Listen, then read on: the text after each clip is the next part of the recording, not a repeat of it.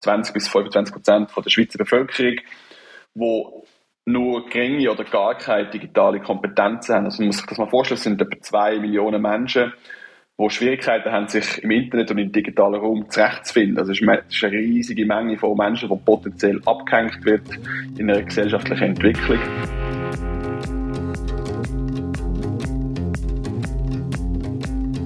Ich kann mein Portemonnaie daheim vergessen und trotzdem zahlen im Laden. Ich muss nicht zu der Post Einzahlungen machen, sondern erledige das mit E-Banking. Sitzungen können einmal per Zoom oder Teams oder auf einer anderen Plattform als Videokonferenz stattfinden. Kein Problem. Die digitale Welt die macht es möglich und einen Haufen Sachen könnte ich da noch zusätzlich erwähnen. Aber nicht für uns alle, weil es entstehen auch digitale Hürden. Hürden, die uns Geld oder viel mehr Zeit kosten. Und das nicht, weil wir uns dagegen oder gegen die digitale Welt wehren würden, sondern auch, weil ein paar von uns nicht die gleichen Möglichkeiten haben, derart digital unterwegs zu sein. Der Florian Wüstholz verantwortet eine mehrteilige Serie beim Strassenmagazin als freischaffender Mitarbeiter und Reporter. Hallo Florian. Hallo Simon, schön, dass ich da sein. Vielleicht mal zum Einstieg. Ich habe es so ein bisschen angedeutet jetzt in der Anmoderation. Aber wo aus deiner Sicht und aufgrund von deiner Recherchen tönt sich so die grössten digitalen Gräben auf in unserer Gesellschaft? Ja, es ist noch schwierig zu sagen, was der grösste Graben ist, weil das kann man auch nicht immer eindeutig eruieren. Aber es gibt, glaube ich, einfach so ein paar grosse Probleme. Und das eine ist der Zugang zu Infrastruktur, also Gerät oder Internet oder Drucker oder whatever, und das nötige Wissen halt, um digitale Dienste zu nutzen. Und dort äh, gibt es ganz unterschiedliche ähm, Ursachen. Also manche haben halt kein Geld oder sie haben sonst irgendwie Hürden, um sich ein Smartphone oder ein Tablet oder einen zuverlässigen Internetzugang zu leisten. Es kann zum Beispiel Sprachbarriere sein oder äh, fehlende soziale Netzwerke, Wissen und so weiter. Und andere haben vielleicht die Geräte sogar, aber wissen schlicht einfach nicht, wie sie mit diesen Geräten umgehen können, umgehen, umgehen können oder halt mit diesen Geräten im digitalen Raum navigieren können. Und vielleicht auch mal zum Einstieg, warum die Serie jetzt im Surprise? Eben gerade, weil es wahrscheinlich die Gräben gibt, nehme ich an, und man ja da auch will inklusiv sein und sagen, hey, es gibt ein paar Leute, die können nicht so umgehen mit der digitalen Welt, wie wir es vielleicht können, du und ich. Ja, absolut. Also unsere Gesellschaft wird halt einfach immer digitaler. Und das ist an sich noch, noch kein Problem. Also, es gibt ja auch gute Veränderungen in dieser Hinsicht, oder?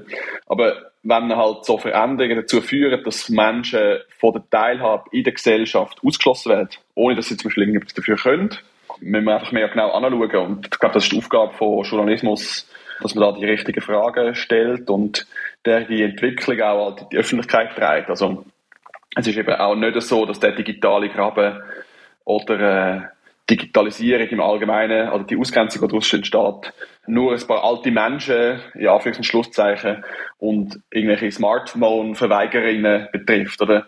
Es ist einfach ein grosser Teil von der Gesellschaft, also gemäß Zahlen vom Bundesamt für die Statistik sind es etwa 20 bis 25 Prozent von der Schweizer Bevölkerung, wo nur geringe oder gar keine digitale Kompetenzen haben. Also man muss sich das mal vorstellen, es sind etwa zwei Millionen Menschen, die Schwierigkeiten haben, sich im Internet und im digitalen Raum zurechtzufinden. Also es ist eine riesige Menge von Menschen, die potenziell abgehängt wird in einer gesellschaftlichen Entwicklung, weil sie nicht wissen, wie man im Internet zuverlässige Innovationen findet, wie man Apps bedient und so weiter. Und halt immer mehr Sachen werden halt auf die Ebene treibt.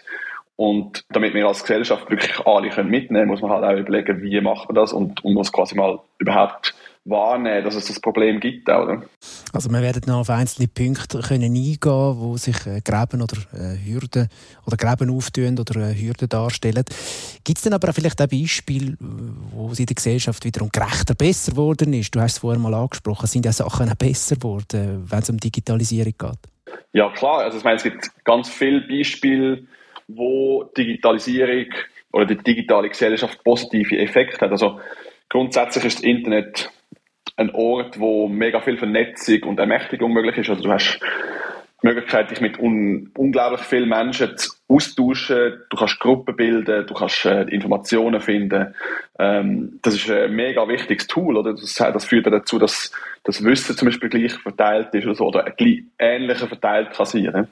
Oder nehmen wir ein Beispiel von einer süchtigen Person, die sich Hilfe suchen will, oder?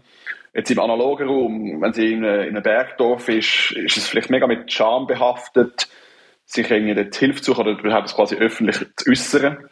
Oder es gibt einfach in der Nähe gar kein Angebot, weil halt die Anlaufstellen vielleicht irgendwo in größeren Städten sind oder so. Und mit dem Internet gibt es natürlich rund um die Uhr Hilfsgruppen, Organisationen und so weiter, wo die Person vielleicht kann sich auch relativ schambefreit daran wenden, oder? Oder nehmen wir, ähm, was ich schon erwähnt habe, die Demokratisierung vom Wissen, oder wenn, schauen wir Wikipedia an. Es ist ein unglaublich wichtiges Hilfsmittel für die Verbreitung von Wissen oder die Zugänglichkeit von Wissen für jede Person und dass es quasi eine öffentliche Enzyklopädie von Wissen gibt, wo zuverlässig ist, wo man eigentlich im Prinzip eine Antwort auf fast jede Frage kann finden kann. Aber vielleicht, es gibt auch noch so die zweischneidigen Schwert Beispiele, die man vielleicht auch noch besprechen könnte. So Online-Schalter sind eigentlich auch, finde ich, ein, ein gutes Beispiel für auch positive Entwicklung. Oder hast du ein staatliches Angebot, wie zum Beispiel willst du deine, deine Wohnski oder ich weiß nicht genau, Einwohner, äh, dir geben lassen. Oder du hast mega unregelmäßige Arbeitszeiten, du hast nicht so viel Zeit, du kannst nicht einfach mega lang anstehen, dort an dem Schalter, irgendwo in der Stadt, oder du hast eine Sprachbarriere, oder du bist noch irgendwie mit Care-Arbeit, ähm, musst auch noch Care-Arbeit verrichten. Und dann kannst du halt über so ein Online-Angebot das irgendein schnell machen, wenn du gerade Zeit hast. Du musst nicht irgendwo noch in die Stadt fahren, vielleicht musst du noch, müsstest du für das auch noch Geld zahlen, weil du kein Busbillett hast. Du musst nicht anstehen. Und so kann natürlich auch staatliche Dienstleistungen und Angebote können, können, wieder, können mehr, mehr Menschen zugänglich oder einfach zugänglich gemacht werden. Um heute an der digitalen Welt teilzuhaben, braucht es im Wesentlichen zwei Dinge, erklärt Christine Mühlebach, die beim Verein Sozialinfo das Kompetenzzentrum Digitalisierung und soziale Arbeit leitet. Den Zugang zur nötigen Infrastruktur und digitale Kompetenzen. Es ist ja einerseits eine Frage vom Budget und wer ein knappes Budget zur Verfügung hat, hat es digital etwa die mal schwer, wenn keine Ticketautomaten mehr an den Bahnhöfen stehen zum Beispiel auch, oder die immer mehr verschwinden. Müssen wir dann nicht vielleicht das Internet, habe ich mir dann überlegt, vielleicht ist das eher ein naiver Gedanke dahinter, mehr öffentlich-rechtlich machen oder zu einem öffentlich-rechtlicheren Ort machen, weil wir müssen ja allen irgendwie die Möglichkeiten geben, beispielsweise ein Bahnticket zu kaufen auch digital, auch wenn nicht ja, die gleichen Möglichkeiten zur Verfügung stehen? Ja, das ist eine mega interessante Frage. Ähm, ich würde sie mal einfach so zu der Frage von der Pflichten von der Gemeinschaft und vom Staat ummünzen. Ich weiß nicht, ob öffentlich-rechtlich quasi die richtige Stoßrichtung ist, aber grundsätzlich müssen wir ja dafür sorgen als Gesellschaft, dass alle fürs öffentliche Leben notwendigen Bedürfnisse für alle können gedeckt sein. Also man kann sich bewegen im öffentlichen Raum, man kann die notwendigen Dienstleistungen im Austausch mit dem Staat nutzen und wenn es zum Beispiel keine Ticketautomaten mehr gibt, muss es halt einfach eine gangbare Alternative geben für die, die bis jetzt auf das Angebot angewiesen sind. Oder? Also es kann nicht der Weg sein, einfach zu sagen, ja, tant pis, das ist jetzt euer Problem, äh, weil es ist irgendwie ein, Teil von der Öffentlichkeit oder die, die, die, der, der Verkehr, der, der, der öffentliche Verkehr zu nutzen können, oder? Was jetzt aber der konkrete Weg ist, also was man denen muss anbieten, das lässt sich, glaube ich, im Allgemeinen nicht sagen, weil das hängt ein bisschen von den Entwicklungen ab oder, oder von der Anzahl betroffener Menschen vielleicht. Vielleicht gibt es ein Angebot, wo vielleicht nur sehr wenig Menschen nicht mehr nutzen können. Und dann braucht es natürlich eine andere Lösung, als wenn jetzt einfach irgendwie eben Millionen davon betroffen wären, zum Beispiel. Und im Gespräch mit der Christine Mühlebach, wo du jetzt äh, gerade vorher zitiert hast, ist noch so die äh, ein bisschen unaus unausgereifte Idee, aber spannende Idee aufgekommen, dass man zum Beispiel derjenigen Menschen könnte erlauben, einfach gratis ähm, den öffentlichen Verkehr zu benutzen. Weil, wenn zum Beispiel eine staatliche Stelle Einsparungen durch Digitalisierung macht, ist natürlich die Frage, ob man die Kosten, die dann für die Individuen äh, vielleicht auch entstand, auch auf die äh, sollen übergewälzt werden. Oder ob der Staat sagt, hey, wir sparen da etwas ein dafür, die, die das nachher nicht mehr nutzen können, schenken wir das oder irgend sowas. Ich meine, das ist ein einfach eine Idee, wo man, wo, wo darauf hinweisen hey, der Staat hat irgendwelche Pflichten auch gegenüber uns und wenn, wenn so Digitalisierungsprojekte passieren, muss man sich auch überlegen, was sind die Auswirkungen auf alle möglichen Menschen. Bleiben wir doch gerade beim Staat, weil der Bund, der hat ja sogenannte Strategie Digitale Schweiz 2023. Was ist denn das genau für eine Strategie? Ja, da geht es eben vor allem um Digitalisierung, und zwar Digitalisierung von der Verwaltung. Also man will einfach, dass Verwaltungsvorgänge primär digital ablaufen. Und das ist eigentlich nicht unbedingt eine blöde Idee, also weil so können auch viel Ineffizienzen abgeschafft werden. Also wenn du halt irgendwie Vernetzungen hast digital, führt das dazu, dass du Anfragen nicht musst bei zwei unterschiedlichen Behörden im Wesentlichen gleich machen, weil die dann bereits können ihre Informationen austauschen Also im Allgemeinen ist es keine dumme Idee. Informationen lassen sich einfach abrufen, verknüpfen und nutzen. Hoffentlich immer noch im positiven Sinn. Und das hilft mitunter auch der Gesellschaft als Ganzem, oder? Ähm, es die Arbeitszeit kann auf Sachen angewendet werden, die sich nicht einfach automatisieren lassen. Aber in dieser Strategie gibt es in, meinen, in meinen Augen so ein kleines Manko, und zwar, und das sehen auch die meisten, oder gewisse von meinen Gesprächspartnerinnen, die ich für die Serie mit denen ich geredet habe. Und zwar ist, fehlt die Perspektive von denen, die halt eben nicht an der Digitalisierung können teilhaben. Also, es ist einfach gesagt, sagen wir, wir werden jetzt auch alles ein bisschen digital machen ohne dass man vielleicht merkt oder weiß oder sich bewusst ist, äh, dass da dabei viele Leute einfach nicht können mitmachen und dass man für die auch eine Lösung finden muss.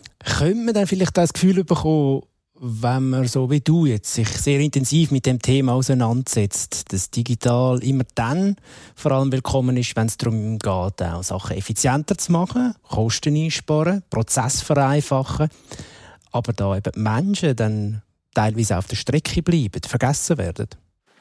Ja, absolut. Also Digitalisierung passiert ja nicht einfach als Zweck an sich, wie man jetzt würde sagen. Das ist ja nicht einfach, ah, Digitalisierung hat, hat, ist immer für etwas da, oder? Man will zum Beispiel eine Dienstleistung einfacher zugänglich machen, oder man will sie vielleicht breiter zugänglich machen, oder man will sie effizienter nutzbar machen. Gleichzeitig will man sie vielleicht auch kostensparender realisieren. Oder natürlich auch einfach vielleicht ein neues Bedürfnis überhaupt schaffen, was es vorher noch nicht gegeben hat. Also es gibt ja alle möglichen, möglichen Zwecke, die man mit der Digitalisierung eigentlich ähm, verfolgt. Und das Private, also irgendeine Firma, damit Profitinteressen verfolgt, ist glaube ich auch nicht unbedingt das Problem. Also ähm, Private dürfen Profit machen, gemäß mir jetzt glaube ich schon.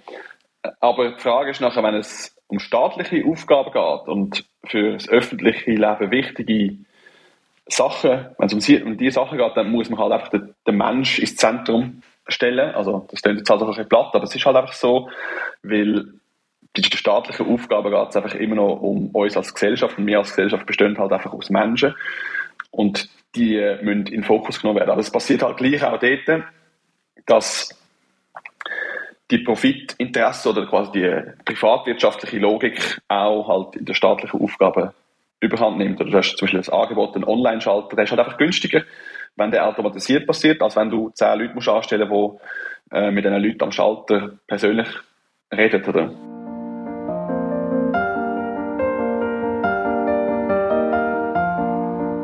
Wer kein Geld hat, um an der digitalen Gesellschaft teilzuhaben, hat oft auch zu wenig Zeit.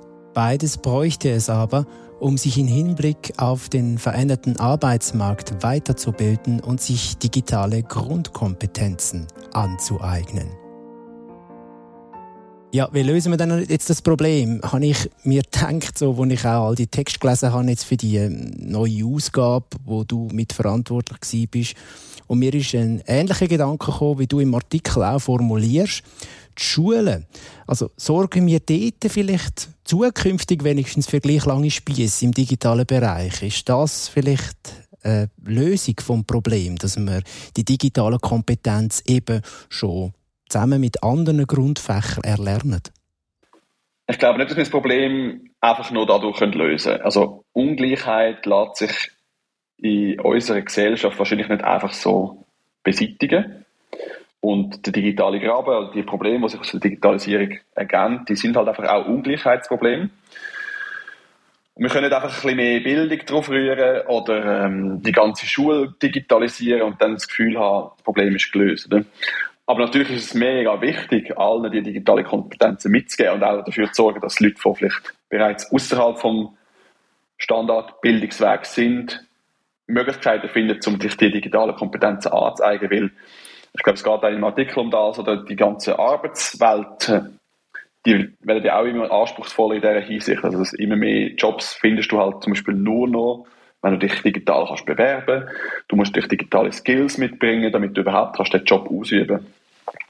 Aber es ist halt einfach nicht, jetzt nochmal in Bezug auf Bildung, es ist halt einfach nicht per se gegeben, dass digitale Bildung besser ist als analoge Bildung. Also ich habe mit Leuten über das geredet und ähm, da gibt es einfach sehr wenig Forschung darüber, ob zum Beispiel digitale Lerntools die besseren Lerntools sind als das gute alte Buch oder eine gute didaktische Gestaltung vom Unterricht. Ich, ich, muss zugeben, also es ist nicht das erste Mal, wenn ich mich vorbereite auf so einen Tag, dass ich natürlich automatisch immer so ein bisschen bei mir selber ansetze und sage, okay, wie gehst du mit Situation X oder Y um, wo da jetzt dargestellt wird? Und es ist mir jetzt auch da wieder so gegangen. Ich merke, mein Leben ist einfach immer digitaler geworden. Ich habe angefangen, Sachen digitalisieren bei mir selber, von den einfachsten Sachen. Jetzt ist aber auch die Frage, haben wir da ja, vielleicht Leute wie ich, die mit dem relativ einfach umgehen können, die, die haben jetzt halt einfach Glück. Haben wir da jetzt teilweise schon Chancen verpasst? Oder gibt es tatsächlich noch Möglichkeiten, alle mitzunehmen in eine digitale Zukunft? Haben wir da alle vielleicht irgendwie zukünftig mal im Boot? Was denkst du? Oder sind da gewisse Sachen schon, schon passé? Ja, ich versuche ja eigentlich äh, nicht allzu pessimistisch im Leben zu sein.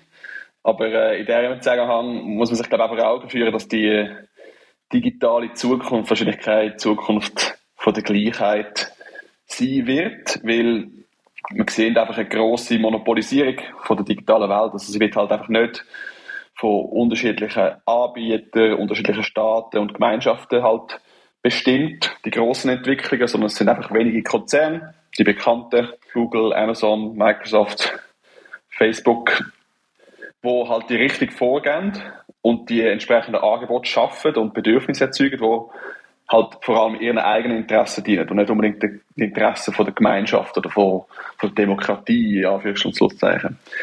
Und die Interessen decken sich halt eben nicht zwingend mit den Interessen von so einer ominösen Gesellschaft oder mit den Interessen von Minderheiten oder Gruppen, die über wenig gesellschaftliche Macht oder Einfluss verfügen.